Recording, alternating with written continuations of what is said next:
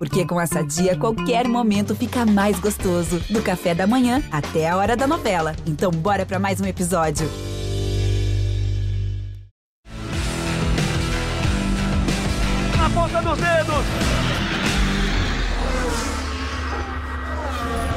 Hora de velocidade no GE.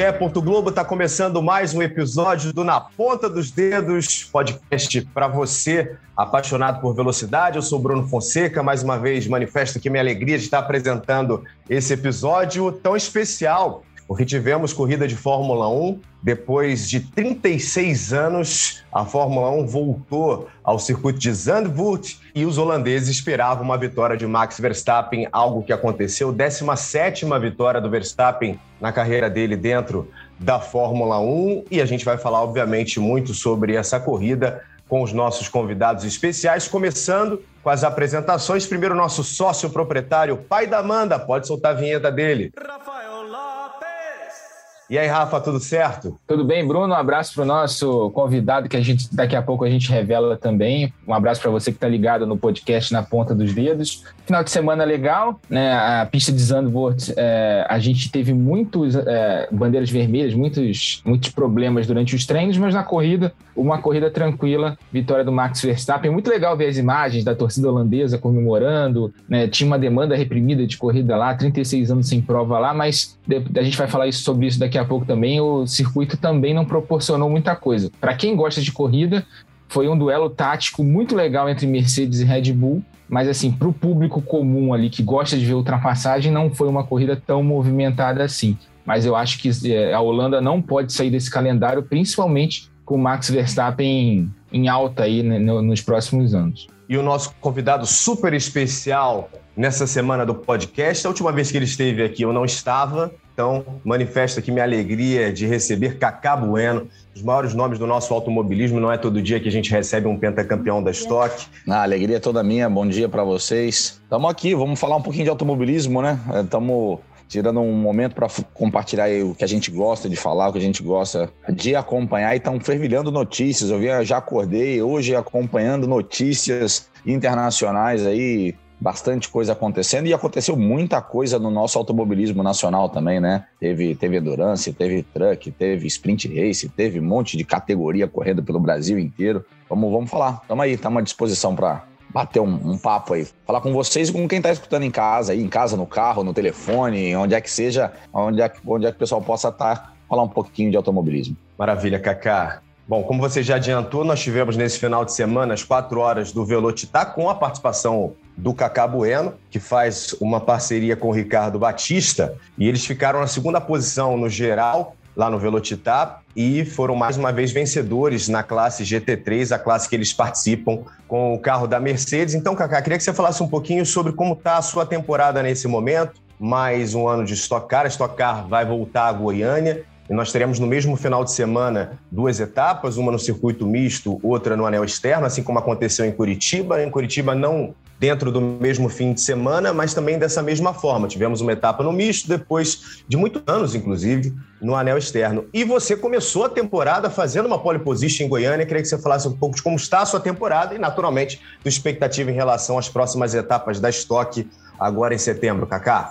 Bom, vamos lá, vamos, vamos começar por, pela endurance, né? Pelo, vamos começar pelo começo, já, já, já uns mais antigos. Então, cara, não dá para se acostumar. Você começou falando aí que a gente foi segundo na geral, tal. não dá para se acostumar com esse tipo de resultado na geral. A gente venceu as últimas duas corridas, ganhamos na categoria e ganhamos na geral em Interlagos e segundo na geral no Velocitar, mas não é uma coisa comum para carros de GT3. É, vamos lembrar que tem ali 10, 11 P1s correndo e eles chegam a classificar 6 a 7 segundos mais rápido do que a gente. A gente está conseguindo fazer uma estratégia muito boa durante as corridas, dividir bem os stints, não cometemos nenhum tipo de erro em nenhuma das duas provas, e com isso avançar muito no ritmo, na consistência, na confiabilidade, avançar na corrida na, na geral. A nossa disputa é sempre uh, pela categoria, né? sempre pela GT3, que já são carros incríveis, né? de alta tecnologia, os mesmos utilizados nos campeonatos aí mundiais na Europa, são carros realmente, realmente incríveis. Mas os P1s, Se eles não tiverem problema, se eles não errarem estratégia, se eles não baterem, se eles não quebrarem, eles são imbatíveis. São uns carros fantásticos, extremamente rápidos.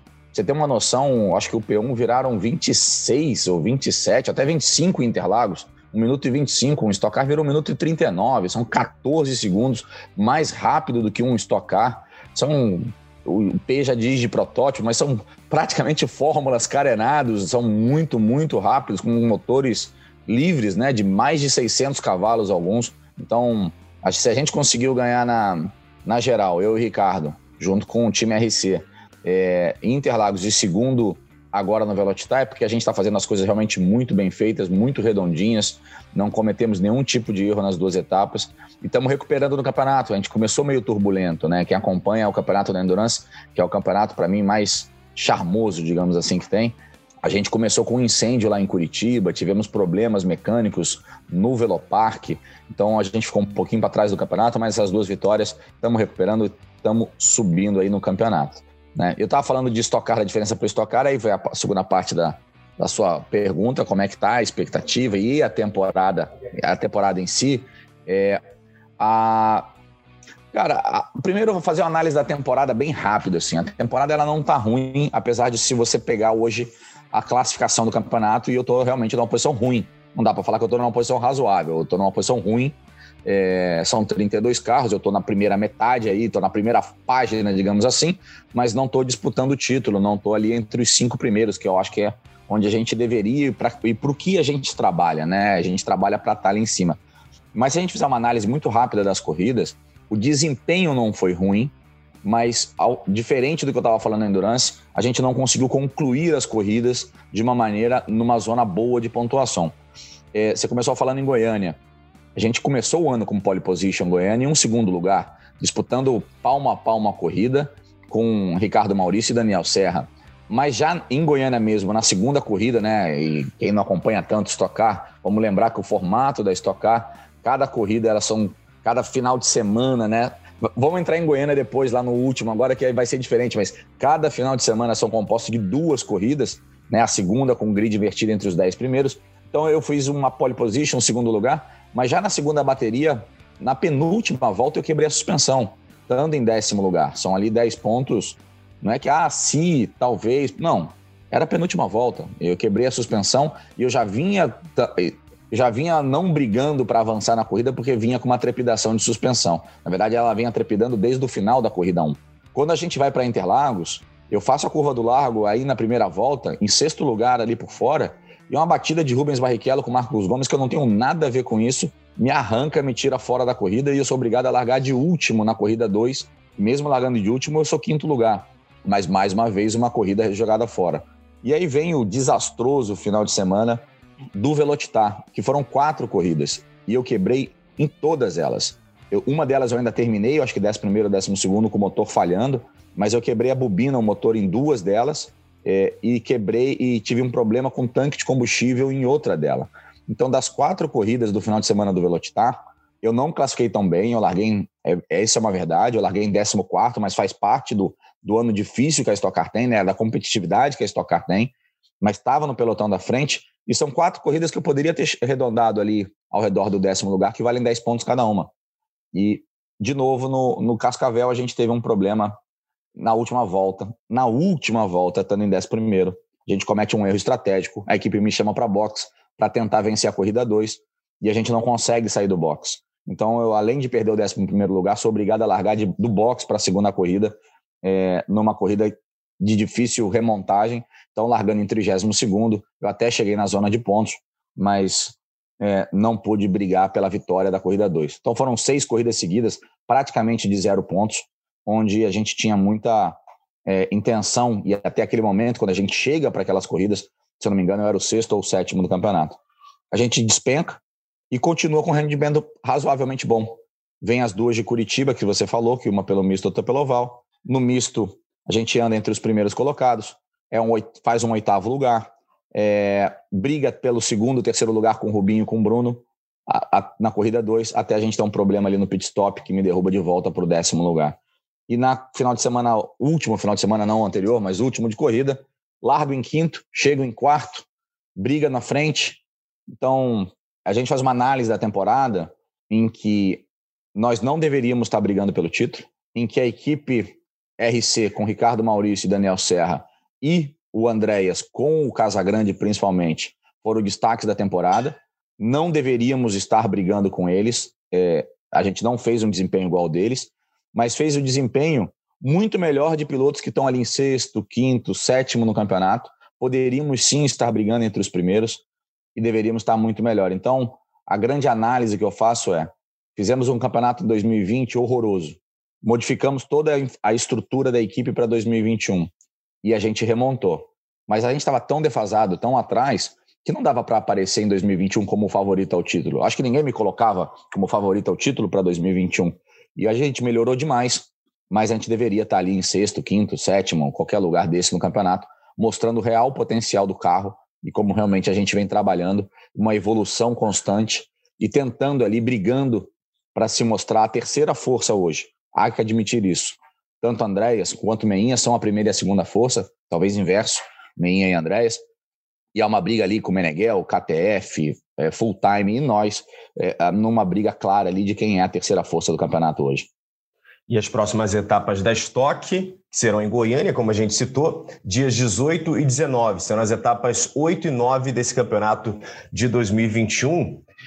E aproveitando para a gente começar esse início de mergulho na Fórmula 1, vou relembrar para vocês aqui um pódio estrelado, porque fazia tempo né, que a gente não tinha uma prova na Holanda, em Zandvoort. A última em 1985. E lá o pódio terminou com Nick Lauda em primeiro, Interessante que essa foi a última vitória do Lauda na Fórmula 1, porque aquela foi a última temporada dele como piloto, depois do retorno à Fórmula 1.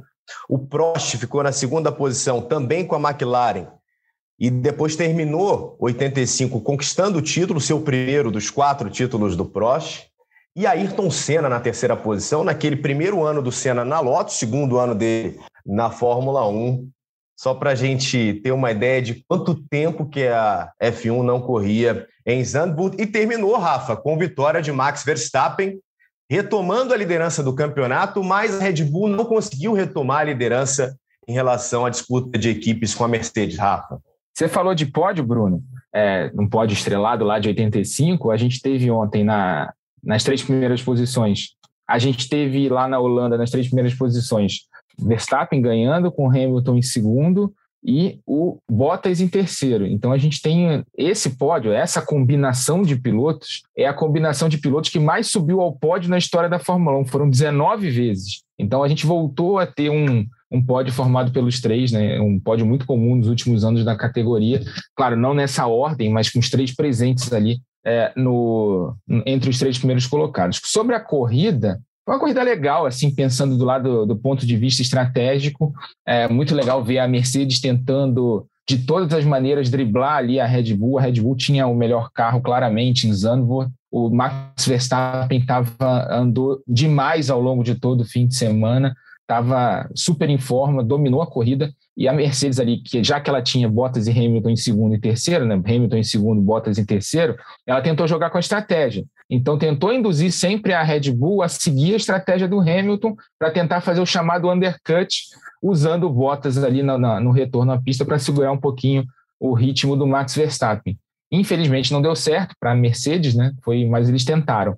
É, eu acho só que houve um erro no fim da corrida, no segundo pit stop, no momento do segundo pit stop do Hamilton, porque foi muito cedo. Ele voltou à pista com os pneus médios, com muito tempo ainda para terminar a prova, com muitas voltas ainda para serem dadas, e o pneu já chegou no fim ali é, com, com uma perda grande de desempenho, e, sobretudo, na volta do Hamilton à pista, né? porque a gente lembra, os estrategistas calculam até isso, né? o momento em que o piloto vai voltar para a pista, se ele vai pegar a pista livre ou não. No momento em que o Hamilton parou, ele voltou atrás de três retardatários, perdeu um tempo precioso ali na volta de retorno, né? na volta que ele volta à pista ali depois do pit stop, e aí o Verstappen acaba fazendo a parada na volta seguinte, voltando com uma certa folga ali na frente, na primeira posição.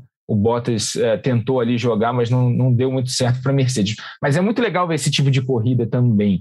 Né? A gente tem corridas, acho que para o público que está em casa, é meio óbvio quando você tem uma corrida cheia de ultrapassagens, né? uma corrida boa, uma corrida é, movimentada, mas quando você tem esse, essa tensão assim de estratégia, eu também gosto, é um tipo de corrida que funciona muito bem. Acho que acho legal, é outro tipo de prova, não é uma emoção tão óbvia. Você precisa entender a corrida, aí você tem os rádios, né, que ajudam a contar a história, você tem ali o desempenho dos pilotos. É, é, eu gosto, eu gosto desse tipo de prova. Não foi a, a, a prova das, a, mais movimentada da história da Fórmula 1, mas esse jogo estratégico entre Mercedes e Red Bull, esse jogo de gato e rato, é sempre muito legal. Ô, Kaká, trazendo primeiro mais informações aqui para o pessoal que está acompanhando o podcast, relembrar como foi esse final de semana. O Verstappen fez a pole, ele ganha a prova e também fez a pole. Tempo dele 1,885. O Hamilton no treino classificatório foi 38 milésimos mais lento. Nós tivemos uma boa posição de largada para o Gasly, aliás, um final de semana muito bom para o Pierre Gasly. O Giovinazzi largando muito bem na sétima posição. A largada em si dele foi ruim, né? ele perdeu posições, mas se classificou muito bem. Nós tivemos o Sérgio Pérez largando no pit lane, depois de trocar a componente da unidade de potência, e isso atrapalha naturalmente a Red Bull, não só pela busca dos pontos, apesar do Pérez ter feito uma corrida de recuperação, mas que tira o Pérez lá da frente e elimina algumas estratégias possíveis para a Red Bull, como aconteceu nas primeiras corridas. Isso, inclusive, era um motivo de crítica ao Pérez, enfim. Depois vimos que ele foi se recuperando e ganhando espaço dentro da temporada. O Raikkonen, que na mesma semana anuncia aposentadoria e testa positivo para a Covid, foi substituído pelo Robert Kubica. Tivemos também, além do, do Pérez, o Latifi largando no pit, no caso o Latifi trocando o câmbio, sofrendo punição. Depois das corridas caóticas da Hungria e da não corrida em Spa, tivemos até uma prova tranquila, né, Kaká? E a pergunta que eu faço a você é a seguinte: com a tua experiência rodando os circuitos pelo mundo e acompanhando a prova ontem, eu via muita gente na rede social falando sobre isso. Até olhando para frente agora, né, já que Zandvoort tem chance de ficar para as próximas temporadas. O tipo de circuito que tem Zandvoort combina com esse tipo de disputa que há dentro da Fórmula 1, pensando na aerodinâmica dos carros? Porque quando a gente vai para os circuitos clássicos, por vezes temos provas ruins, por vezes provas boas. E os novos circuitos, não só os de rua, mas se a gente for buscar o Bahrein também, eles já têm desenhos totalmente diferentes, né? Você tem curvas de 90 graus, você tem é, um desenho que é muito, muito diferente dos clássicos que recebiam a Fórmula 1, no caso de Zandvoort, até 1985. Como é que você viu essa prova no geral, Kaká? E como é que você imagina que Zandvoort vai, uh, para as próximas temporadas, sinalizar corridas boas ou não para a Fórmula 1, se foi uma circunstância ou se o circuito, de fato, não encaixa muito com esse tipo de carro que a gente tem hoje na categoria? Cara, é, não encaixa muito. A realidade é que não encaixa muito, apesar de ser um circuito maravilhoso. É, eu estou aí um pouquinho com o Rafa. O que aconteceu muito na corrida, ela foi uma corrida mais para especialistas, mais para gente mais cascuda em automobilismo, mais para quem acompanha há muitos anos, mais para quem entende de outros viés da corrida. O cara que, o, o cara que virou fã da, da Fórmula 1 recentemente, ou aquele Vamos falar o chato também, né? Tem, tem o chato, né? Tem, você vê que o autódromo estava absurdamente lotado, o ano inteiro, corridas maravilhosas, os últimos dois anos maravilhosas, e tem sempre o chato falar: ah, eu não vejo mais Fórmula 1 desde que o Senna morreu. Ah, eu não vejo mais Fórmula 1 desde que não sei o quê. Ah, e a Fórmula 1 tá chata pra caramba, ninguém passar ninguém.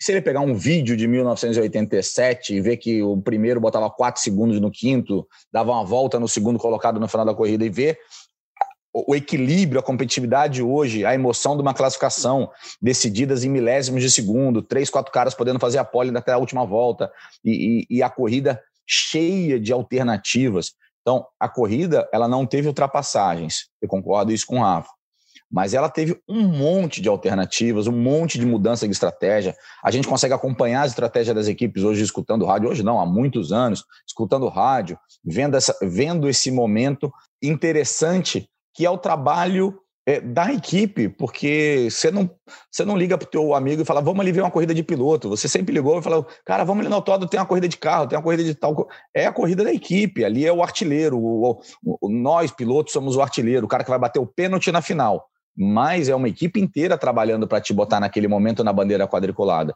E aí o circuito ele favorece esse tipo de prova, uma prova estratégica, uma prova de, de, de é, que tipo de pneu usar, quando acelerar, que ritmo, que ritmo ser feito. Você vê o próprio Hamilton que adora reclamar no rádio, mas falando: olha, esse ritmo está muito rápido para a prova, até um equilíbrio ali de. Eles não aceleraram todas as voltas da corrida 100%, eles têm que administrar algum momento. Isso são coisas que talvez nos circuitos novos não aconteçam. Vira uma classificação de 70 voltas, e lá não, né? Mas é um circuito estreito, um circuito onde pune o erro, né? Você é, é uma pista que pune o erro. Você não vai numa área de escape de asfalto e volta, você vai numa brita, você vai bate no muro, você, você fica fora da corrida, onde os carros se encostam muito facilmente, apesar de não estarem tão disputando tão bravamente a posição, porque qualquer ultrapassagem é muito estreito para você passar, mas merecia. Eu, óbvio, não tem nem espaço para fazer. Fizeram uma grande obra. Eu já corri em Zandvoort antes dessa obra, andei em Zandvoort e é um circuito maravilhoso para correr de GT. Eu fiz boas corridas lá, excelentes lembranças que eu tenho da, da pista, mas era estreito até para GT, aquele primeiro setor ali, aquela curva, a primeira curva, aqueles Szinhos, aquela curva que agora ficou com uma inclinação incrível, todo mundo faz por fora para a esquerda, mas é, é, já era estreito para sub, daquela subida logo depois, já era estreito até para carros de GT. Imagina ali para a Fórmula 1 com a velocidade que o Fórmula 1 vai.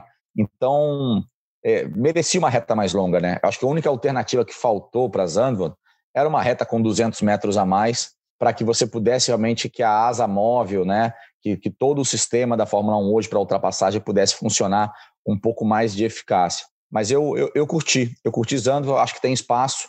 A gente está falando num calendário de mais de 20 provas. A gente não tem que ter 20 autódromos iguais, com retas de um quilômetro e meio, com um grampinho no final da reta. É, eu acho que o, o ano ele é composto disso. Ele é composto de Mônaco, ele é composto de circuitos rápidos como o Spa, ele é composto de circuitos estreitos como é Zandvoort. Ele é feito de circuitos larguíssimos como é Silverstone. Então assim, você tem diversas alternativas, né? Talvez Silverstone nem seja o exemplo de largura, porque deve ter outros maiores ainda, mas é, a gente tem diversos circuitos e isso faz com que a corrida seja interessante de uma outra perspectiva uma maneira de estratégia, de, de admirar os carros e o trabalho da Fórmula 1 e não só de ficar vendo alguém ultrapassar, bater. Os pilotos trabalham e apesar de ter tido alguns erros, né, não só admirar, mas criticar. Eu não vi vocês criticando muito. Cara, do sofá da minha casa eu cornetei bastante ali a, a Mercedes, porque é, eu acho que ela ficou muito confortável querendo só fazer a volta mais rápida da corrida no final da corrida. Ela não quis criar, ela quis criar uma primeira alternativa no momento errado e da maneira errada. E aí acho que ela fez, hum, fiz besteira, quer saber? Vou conservador até o final. E ou ela não precisava fazer nada, porque, é, cara, não era possível que o Verstappen ia botar em risco uma vitória ou ia fazer um pit stop para perder as posições para ganhar o ponto.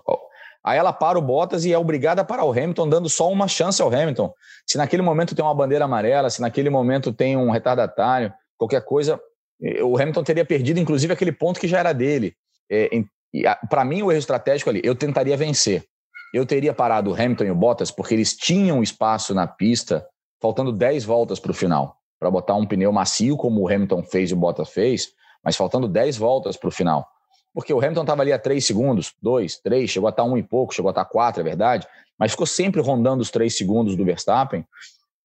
E com os 18 segundos de parada eram 20 segundos faz uma loucura. Olha o tempo da última volta do, do, Hamilton com pneu macio e com pneu gasto já o Verstappen. Deu mais de dois segundos de diferença, ou deu dois segundos de diferença, acho que deu mais que dois segundos. Então, é, parasse faltando 10 voltas. Porque depois, se ele para, o Verstappen não tem como se defender parando depois. Porque se ele. Ou ele para na volta seguinte, né? E recomeça a corrida de novo. Ou se ele espera duas voltas, fala, ah, o Hamilton não vai me pegar, porque não vai tirar 20 segundos em 10 voltas. É, a volta está segura, porque o Hamilton ia ter a volta mais rápida já segurada dele, e vai que tem um safety car, vai que tem um full course yellow, vai que tem outras alternativas e o Hamilton consegue ir tirando dois segundos por volta e cria uma possibilidade de vitória. Então, eu achei que a Mercedes não aproveitou os gaps, os momentos que ela teve para mudar a estratégia dele, dela, e no único momento que ela não tinha o gap de mudar a estratégia foi quando ela mudou e fez tudo errado, até o Hamilton ficou bravo. Então, apesar de serem pessoas geniais, ter um monte de computador, um monte de simulação, a Mercedes foi mal ontem na estratégia. É, exatamente, concordo contigo. Acho que a Mercedes comeu mosca, principalmente naquele segundo pit stop ali, né? Ela podia ter alongado um pouquinho mais o, o stint do Hamilton ali com médio também, era outra opção, porque ele estava num ritmo bom ainda ali. Ele mesmo falou, ainda tinha velocidade daqueles pneus, ele fala isso pelo rádio. E, e, e, ela parou muito cedo, e aí no final da corrida o Hamilton já não tinha pneu, tiveram que fazer tudo aquilo, né? consertar o problema, porque o Bottas entra na pista de macio para criar o espaço para o Hamilton fazer a parada, e aí o Bottas faz a volta mais rápida e não tem opção, né? O Hamilton teve que entrar para colocar o macio, não teve muito jeito. E sobre entretenimento, a gente, você estava falando no início do teu comentário sobre o entretenimento, que não foi uma corrida óbvia, né? E realmente não foi, mas uh, pensando em entretenimento, não dá para você não ter uma corrida hoje na, na Holanda, né? O show que foi feito no Grande Prêmio da Holanda, com a torcida lotando as arquibancadas, apesar de você não ter 100% ainda do público, foram 70 mil dos 105 mil lugares ocupados lá em Zandvoort, é, por causa da, ainda da Covid-19. Parecia mas, que tinha é, 150 mil, do jeito que exatamente, na arquibancada. Exatamente. Teve piloto reclamando, inclusive, no treino daquela fumaça laranja, né? Que estava atrapalhando da pista ali em alguns momentos a visibilidade. Mas é, é, é um show muito bom, né? É um show muito legal. Sempre quando você tem um piloto se destacando e você tem um GP de casa do cara, ainda mais num, num país em que, como a Holanda, né, que sempre tem essa vibração né, no futebol em todos os esportes, é muito legal. E o que a gente viu em Zandvoort, eles fizeram um show muito legal desde antes da largada, é, indo à capela, né, indo sendo cantado no pódio. Nunca tinha acontecido isso na Fórmula 1. Foi muito legal e até por causa disso, né? O Zandvoort tem uma característica meio que única ali, um circuito rápido com poucas áreas de escape.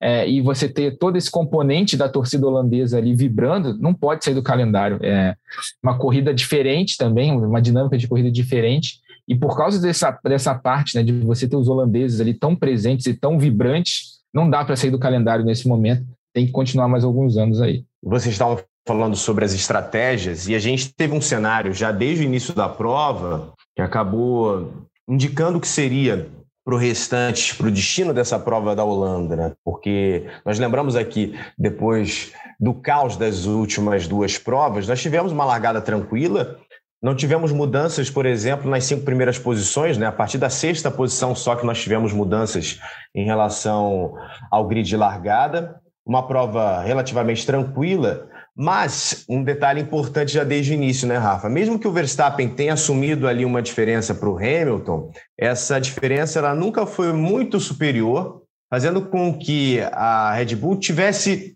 uma certa limitação pensando nas estratégias que ela teria na prova. E um desses componentes também era a não presença do Pérez entre os primeiros. Né? Se a gente tem o Pérez ali, você tem um mundo de possibilidades para a Red Bull.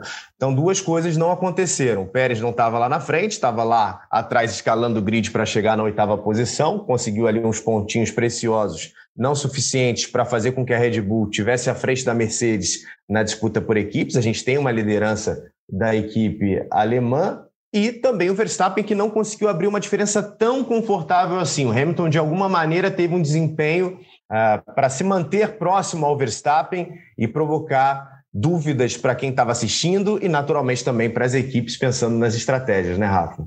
É, mas ali também foi questão dos pneus, né? O Verstappen não queimou de vez ali, não foi muito para frente para desgastar demais os pneus dele e ter que, de repente, fazer uma antecipação da parada dele né, nos boxes e aí estragar a estratégia da Red Bull.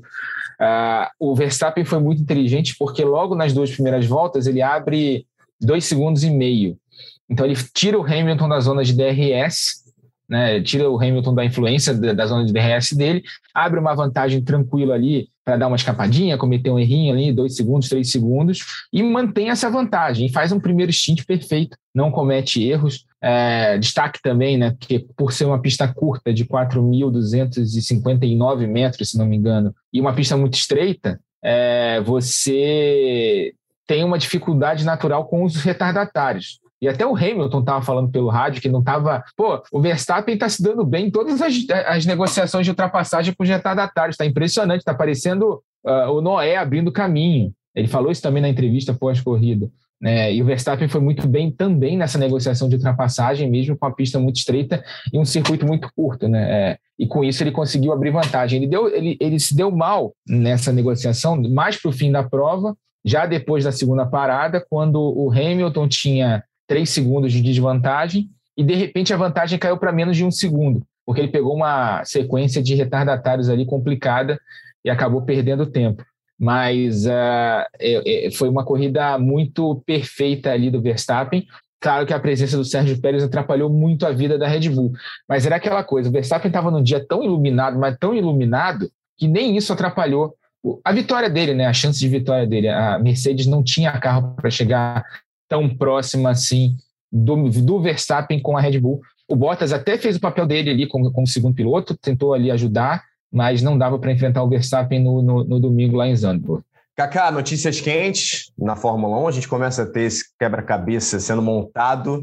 Valtteri Bottas vai correr pela Alfa Romeo e nós teremos, enfim, o anúncio de George Russell como piloto da Mercedes. Já faz parte do programa da Mercedes há um bom tempo e agora oficialmente como piloto que vai dividir o box com o Hamilton a partir da próxima temporada. Kaká, como é que você tem visto ah, a Fórmula 1 agora com esse novo cenário, pensando no que o Russell pode fazer agora como o parceiro do Hamilton?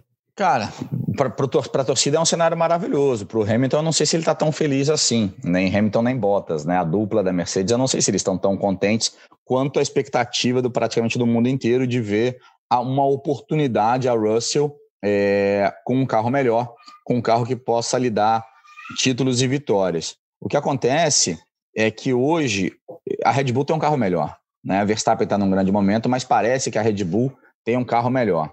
E, e isso faz com que o Hamilton tenha que aproveitar cada ponto, cada oportunidade de ponto para se manter na briga. E tem feito isso. Ele está perto na pontuação geral do campeonato, mas aproveitando cada ponto de volta mais rápida, cada ponto de posição.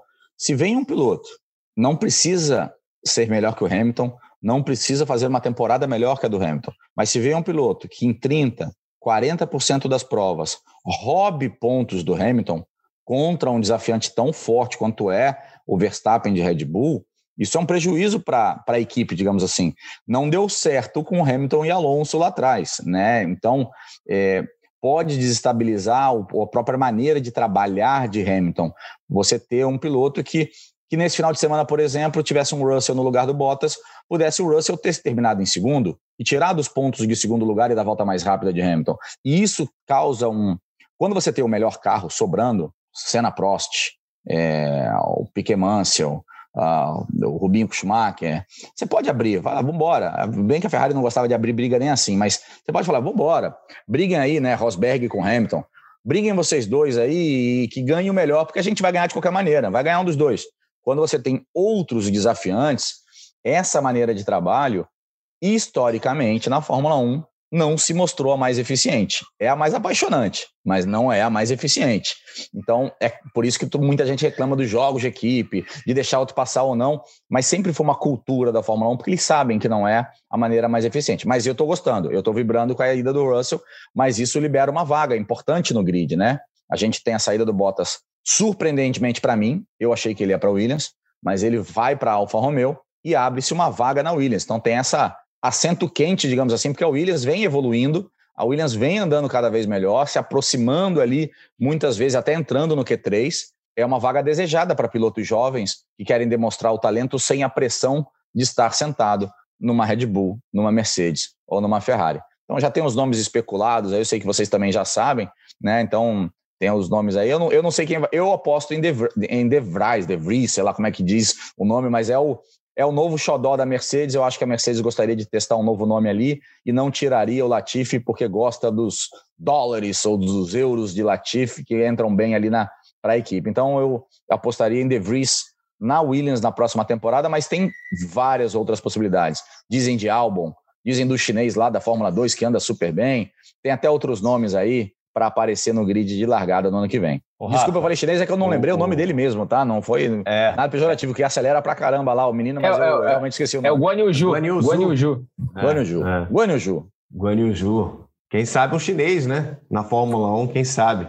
A Fórmula 1 também sempre atenta a, a um mercado poderosíssimo, naturalmente. Faria muito barulho a presença do Ju ali entre os principais carros da Fórmula 1. Agora, Rafa, uma questão importante que certamente a gente só vai ter a real certeza quando começar a próxima temporada, agora com a confirmação do Russell. Uh, no caso da, da Red Bull, a gente tem claramente um carro que é feito para o Verstappen, né? apesar do Pérez ser um piloto também muito bom, com toda a capacidade de ganhar provas, enfim. nós vimos o sofrimento do Pérez nas primeiras provas para se adaptar a esse carro da Red Bull, que naturalmente é feito para o Verstappen. Como que vai ser para a Mercedes administrar no ano que vem, Rafa, uma situação em que ela vai ter o Hamilton com toda a sua bagagem, seu histórico, pode até ser, mais uma vez, campeão do mundo ainda. Ninguém sabe o que vai acontecer no final da temporada, mesmo que a gente tenha a liderança do Verstappen. O Hamilton presente e com um passado muito vencedor. E o Russell, que é o futuro da Mercedes. Né? A Mercedes tem trabalhado o Russell para isso, como a Red Bull já trabalhou o Verstappen, hoje ele é uma realidade. Como você acha que a Mercedes vai conseguir administrar isso a partir da próxima temporada? O Kaká lembrou a situação do De Vries, que acabou de conquistar o título da Fórmula E com a Mercedes. A Mercedes conquistou o título também lá na Fórmula E por equipes e depois anunciou a saída da categoria. Esse deve ser um dilema né, a partir do ano que vem, com a presença do Russell ali no mesmo box do Hamilton, Rafa. É, a Mercedes chegou no momento que ela precisava preparar o futuro e até chama atenção para o timing dos anúncios, né? O Bottas é anunciado na segunda, o Russell na terça-feira, né? Para justamente para o Toto Wolff fazendo ali um, um jogo legal ali, né? Para você não, não, não, não anunciar o Russell antes do Bottas ter um, um destino. Ele só o Russell, pelo que consta, já estava fechado há muito tempo com a Mercedes e o Toto segurou o anúncio até ele arrumar uma vaga que foi negociada com a Alfa Romeo do Vasser, justamente para para que o Bottas continuasse na Fórmula 1 numa vaga relativamente boa, né? A gente lembra, ano que vem muda o regulamento completamente, é, os carros mudam completamente, vai ter a, a, promessa de uma redução da dependência aerodinâmica clássica ali das asas e você voltar a ter o efeito solo que é, foi banido da Fórmula 1 nos anos 80 é, de uma forma diferente, né? não tão extremo quanto era nos anos 80, mais, mais controlado.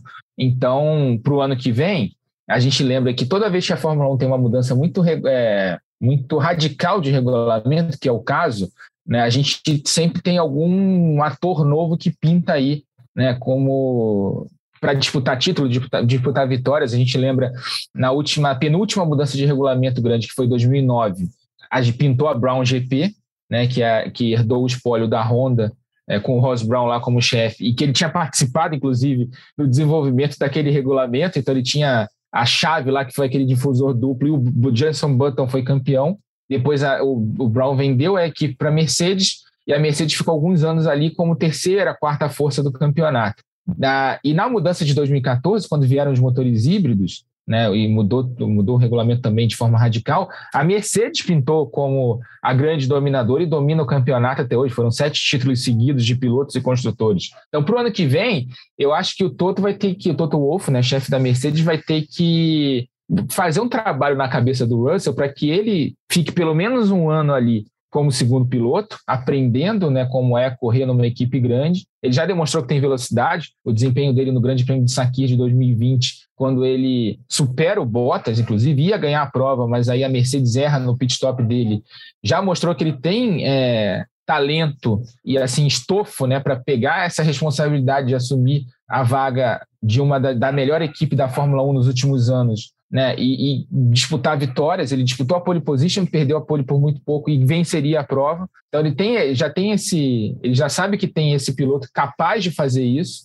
mas uh, eu acho que ele vai ter que segurar o Russell ali. O, Hamilton renovou por dois anos, acho que ele vai ter que segurar o Russell um pouquinho para o Russell aprender, fazer o que a McLaren não conseguiu fazer com o Hamilton lá em 2007, né? Sossegar o Hamilton ali, fazer ele aprender um ano com o Alonso para depois liberar a disputa entre os dois pilotos.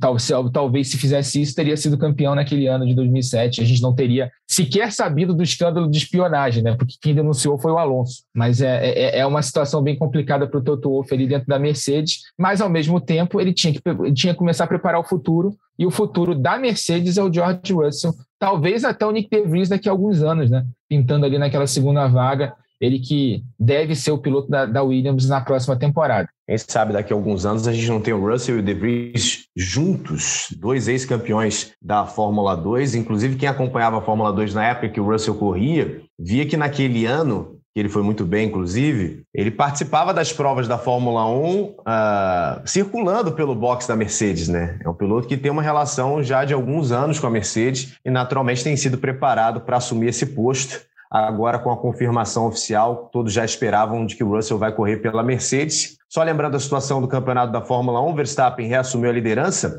224,5 pontos, o Hamilton com 221,5, pontuação quebrada por conta do que aconteceu lá em Spa, quando os pilotos terminaram com metade dos pontos. O Bottas, com essa terceira posição agora na Holanda, foi a 122 pontos. Tem a terceira posição, que já foi durante um tempo do Norris, que agora é o quarto colocado com 114 pontos. O Norris não conseguiu pontuar nesse fim de semana da Holanda. E na disputa por equipes, a gente tem a liderança da Mercedes com 343,5 e a Red Bull com 332,5 na segunda posição. Nós tivemos também, Rafa, nesse fim de semana, outras categorias nos canais Sport TV. Na W Series, nós tivemos a vitória da Alice Powell, terceira vitória dela na temporada, e na Copa Truck, o André Marques dominando o fim de semana. É, na W Series, uma corrida típica de Zandvoort, né? Uma corrida que você não tem estratégia, né? A categoria de base, 30 minutos mais uma volta. A Alice Powell superou a Emma Kimmeline logo no início, abriu uma boa vantagem. A Jamie Chadwick subiu para a segunda posição, mas ela não conseguiu se aproximar o suficiente para disputar a, a vitória com a Alice Powell. Então a gente teve Alice Powell e Jamie Chadwick nas duas primeiras posições, com a Emma Kimmeline em terceiro. É, o campeonato empatado nesse momento, mas a Alice tem vantagem porque venceu uma corrida a mais do que a Jamie Chadwick.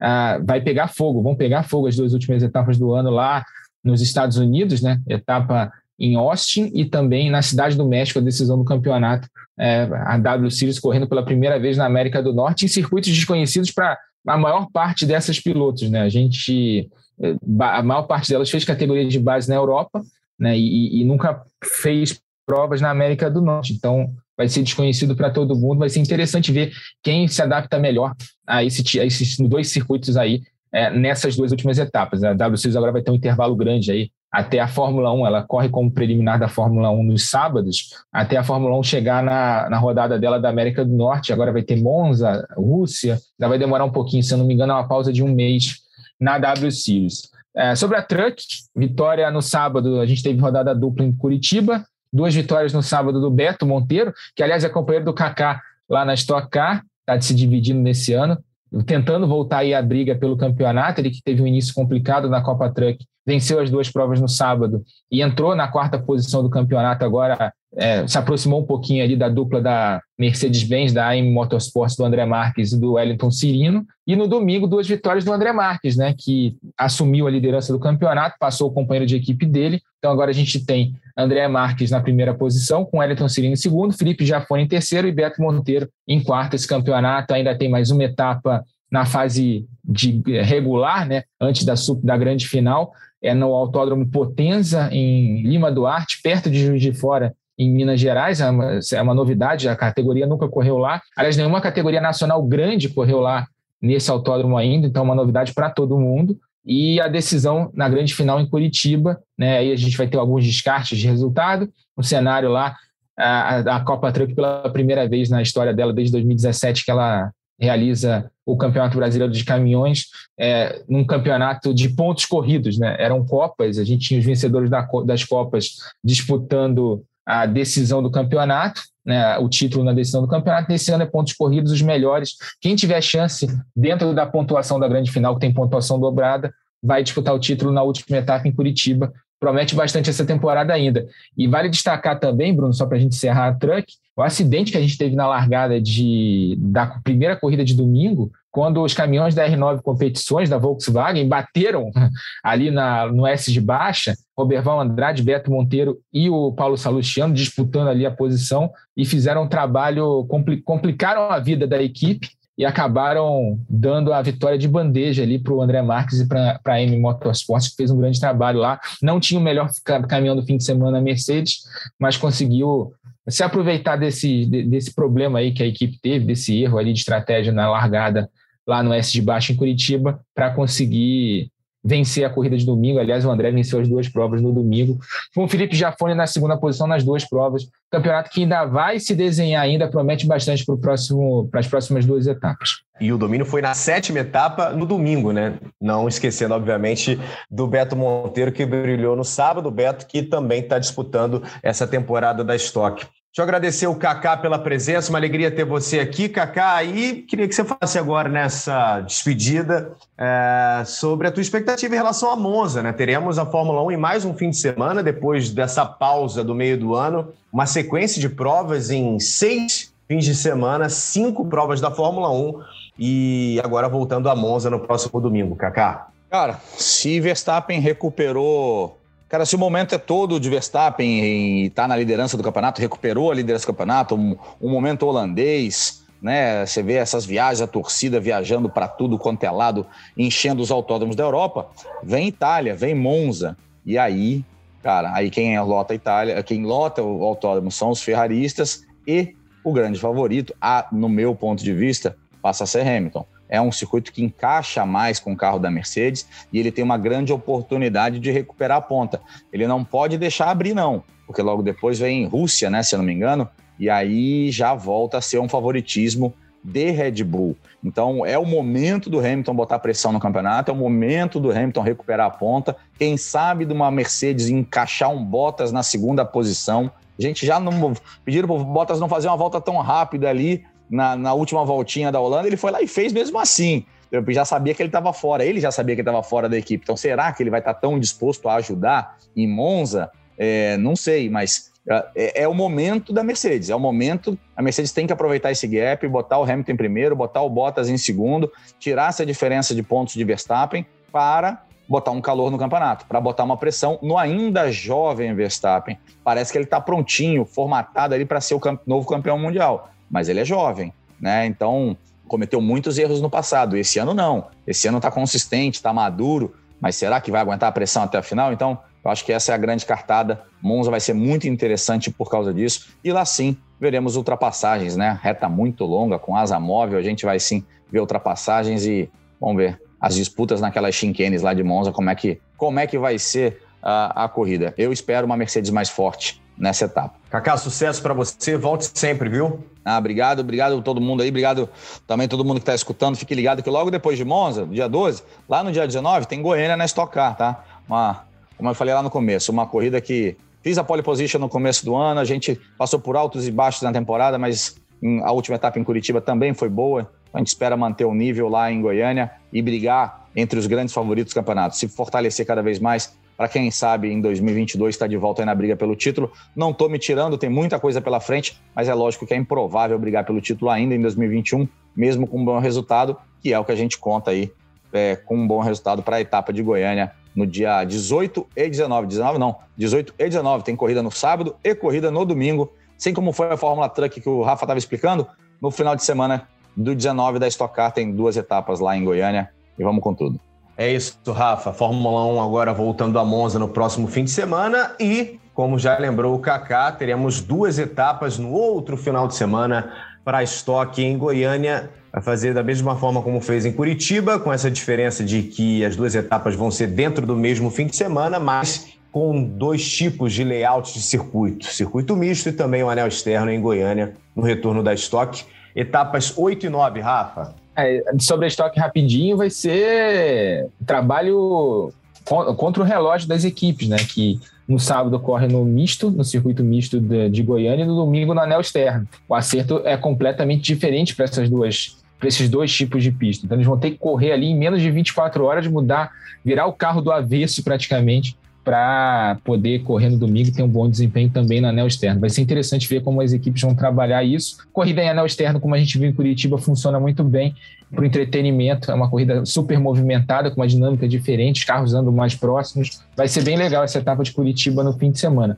é, daqui a dois fins de semana. Sobre a Fórmula 1, é o que o Kaká falou. É, a Mercedes é a favorita, sim, para Monza, mas eu queria destacar um, um ponto interessante, né, só para a gente fechar esse, esse programa, é que quando a Red Bull é favorita nessa temporada, quando a Red Bull foi favorita nessa temporada, o Verstappen nadou de braçada. É, ganhou com folga, teve tranquilidade na ponta. Quando a Mercedes tinha o melhor carro e, eram, e foram menos etapas, né, o Hamilton fez muita diferença ali com o braço dele, né? A Mercedes não tem o melhor carro do ano, a Red Bull tem um carro mais equilibrado, mas a Mercedes conseguiu atualizar ali e com o talento do Hamilton conseguiu chegar próximo da briga. O conceito do carro da Mercedes chegou no limite. Eles não mudaram ao longo desses sete anos o conceito do carro. Funcionou muito bem, só que chegou no limite de, de desenvolvimento ali antes do, da mudança de regulamento que a gente vai ter na próxima temporada. Então a Mercedes não tem muito de onde tirar mais desempenho do W12. Para Monza, eu espero sim a Mercedes melhor, mas eu não espero que a Red Bull esteja longe. Eu acho que vai ser uma briga apertada entre Hamilton e Verstappen, o Hamilton levando uma vantagem, mas como a gente viu nas corridas desse ano, nas vitórias do Hamilton, o domínio da Mercedes não foi tão grande assim nas corridas em que o Hamilton ganhou. Então vale a pena ficar ligado nisso, porque vai ser uma corrida apertada, e, é, mas o Hamilton precisava, como disse o Kaká, de que o Bottas chegasse ali numa segunda posição para tentar abrir uma vantagem, né, recuperar a liderança e abrir uma vantagem para o Verstappen no campeonato. Do jeito que está, eles estão trocando vantagem, né? E a tendência é que daqui para o fim do ano o Verstappen leve vantagem ah, em algumas das pistas que a gente tem aí por causa do carro da Red Bull. É bom ficar de olho nisso. E também tem a questão psicológica, né? O Verstappen, como a gente já falou aqui no, no podcast algumas vezes, está acostumado a correr como franco atirador, sem grandes responsabilidades, é, que a, quando a vitória é um lucro né, para ele. É, ele. Nesse, nesse momento ele está na posição contrária. Ele é o cara a ser batido e isso traz uma responsabilidade maior. Ele vai ter que, em alguns momentos, pensar no campeonato, não ser tão agressivo.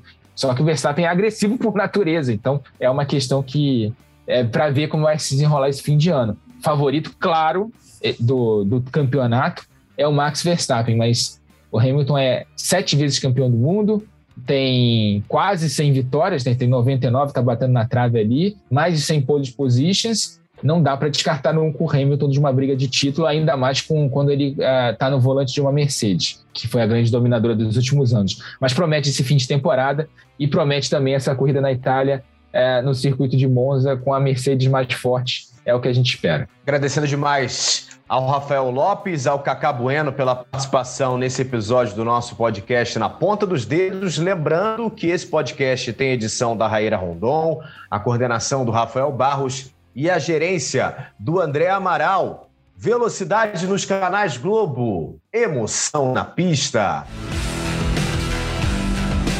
Na ponta dos dedos.